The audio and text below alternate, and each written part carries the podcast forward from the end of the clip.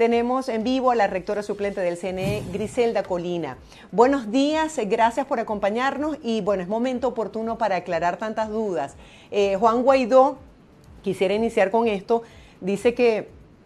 eh, no, no cree en la buena intención del CNE al aprobar esta solicitud y también recuerda que existe esta opción desde el año 1999 en la Constitución, pero que en el pasado no ha dado buenos resultados. Quisiera que nos aclarara un poco todas estas dudas de las bases legales para un posible referéndum revocatorio.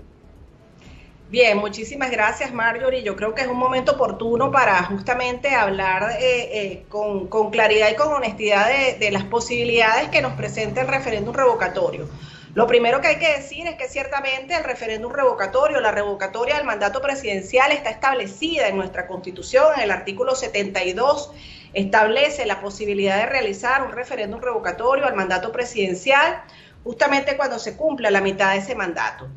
Eh, sin embargo, y yo creo que eso es importante también decirlo, eh, hay una deuda en cuanto a la ley de referéndum en Venezuela. O sea, que justamente le, ofrezca a los venezolanos reglas claras sobre eh, cómo va a ser el procedimiento, cuáles van a ser los lapsos, qué es lo que tiene que cumplirse, cómo deben entregarse las firmas. O sea, eso es una deuda pendiente hasta ahora y, yo creo que justamente de allí parte la incertidumbre y quizás la, los reclamos de, de, las distintas personas que tú has mencionado antes y de los distintos actores, tiene que ver con que, eh, fíjate, en, 2016 la última experiencia que tuvimos los venezolanos para, para activar el referéndum revocatorio, eh, se, se, guió por, una, por un reglamento, por unas normas que fueron dictadas en 2007. Esas son las normas que aún están vigentes que, servirían para guiar este proceso, pero yo creo que lo primero que nosotros tendríamos que esperar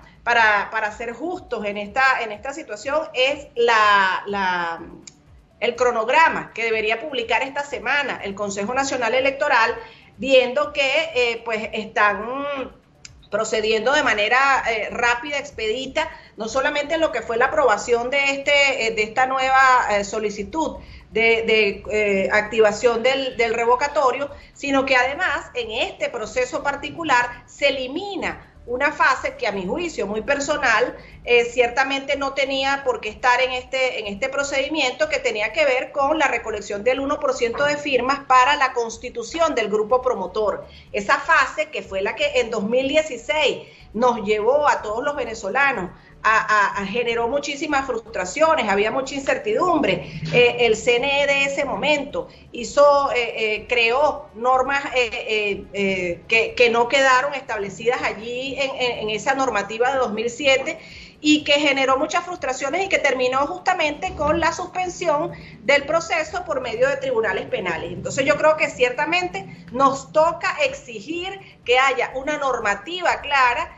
y que ojalá pudiéramos avanzar este año, que este proceso, que este impulso nos permitiera avanzar en una ley de, referéndum que, dejara clara todas estas situaciones y los procedimientos y lazos. Sí, nos preguntamos por qué esta aprobación de esta solicitud fue tan expedita, tomando en cuenta que solo tres organizaciones, eh, de alguna manera consideradas como minoritarias de la oposición, hicieron el planteamiento y de una vez el CNE las aprobó cuando en el pasado eh, se ha tenido tantas restricciones para lograr esta aprobación.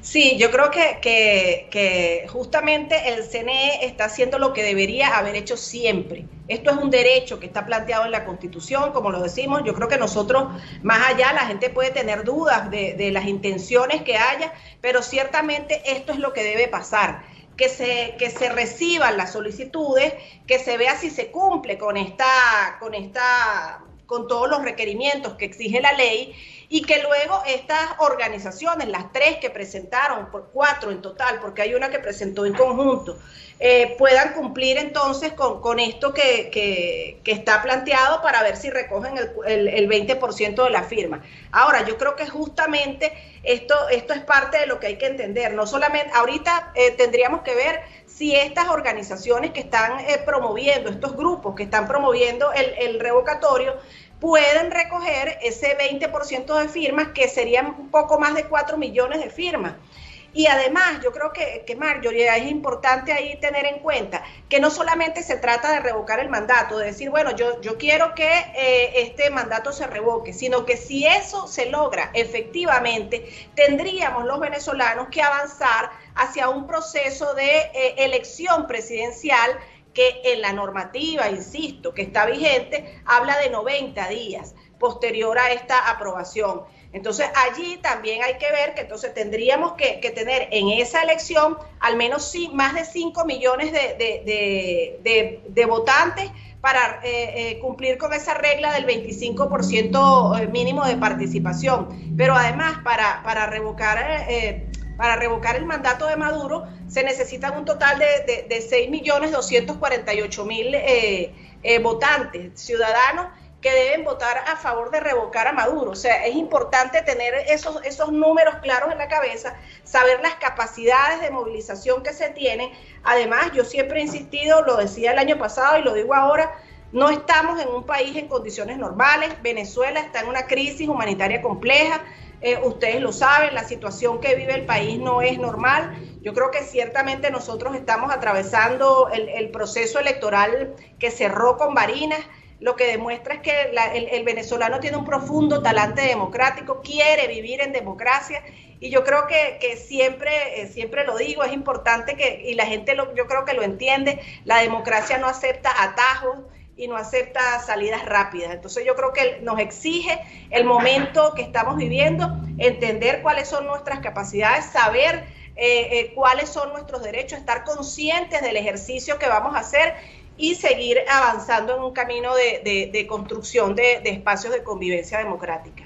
Sí, dos preguntas ya para culminar la entrevista. Eh, me encantaría que nos hablara acerca de ese proceso de intimidación que tiende a hacer el gobierno cuando nos acercamos a un proceso de consulta popular. En el caso anterior del referéndum revocatorio, para nadie es un secreto, que aunque el voto debería ser secreto, confidencial, eh, el gobierno tiene acceso a si las personas firmaron o no y muchas personas denunciaron en su momento haber sido despedidas de organismos públicos luego que se supo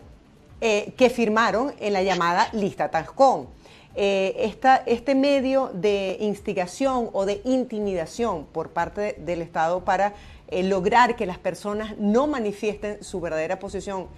ante lo que ocurre en Venezuela pudiese estar afectando esta participación. El analista político Osvaldo Ramírez nos decía ayer que aunque se solicite solo el 20% de las personas inscritas en el registro electoral permanente, se hace difícil cuando existen todas estas amenazas. Me gustaría que hiciera una comparación de los procesos anteriores versus eh, este proceso que está en puertas.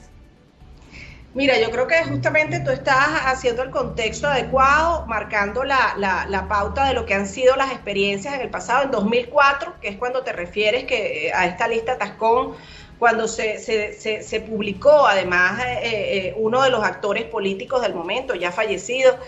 publicó esta lista, esa lista ciertamente se utilizó de manera indiscriminada violando los derechos de todos los venezolanos, persiguiendo a, venezolanos que estaban ejerciendo un legítimo derecho. Yo creo que lo vimos en 2016, la experiencia de 2016 también nos mostró cómo eh, no había lista tacón, pero entonces publicaban, cuando no sé si recuerdan, que cuando tú buscabas en el registro electoral eh, tus datos, aparecía en, el, en, esa página, bueno, si tú habías incluso eh, solicitado, si tú habías firmado a favor de, esa solicitud de revocatoria de mandato. Entonces yo creo que justamente cuando yo hablo de, asumir la, la, la realidad de lo que está pasando, yo creo que estamos avanzando en un camino progresivo de entendimiento y que todo, todos los procesos eh, eh, que se adelanten tienen que pasar por una alcabala previa, que es el acuerdo político. Y yo no estoy diciendo que, lo, que los eh, derechos deban limitarse. Yo creo que tenemos nosotros los venezolanos que entender la realidad que estamos viviendo, que es una realidad compleja, que no estamos en una democracia sólida y estable,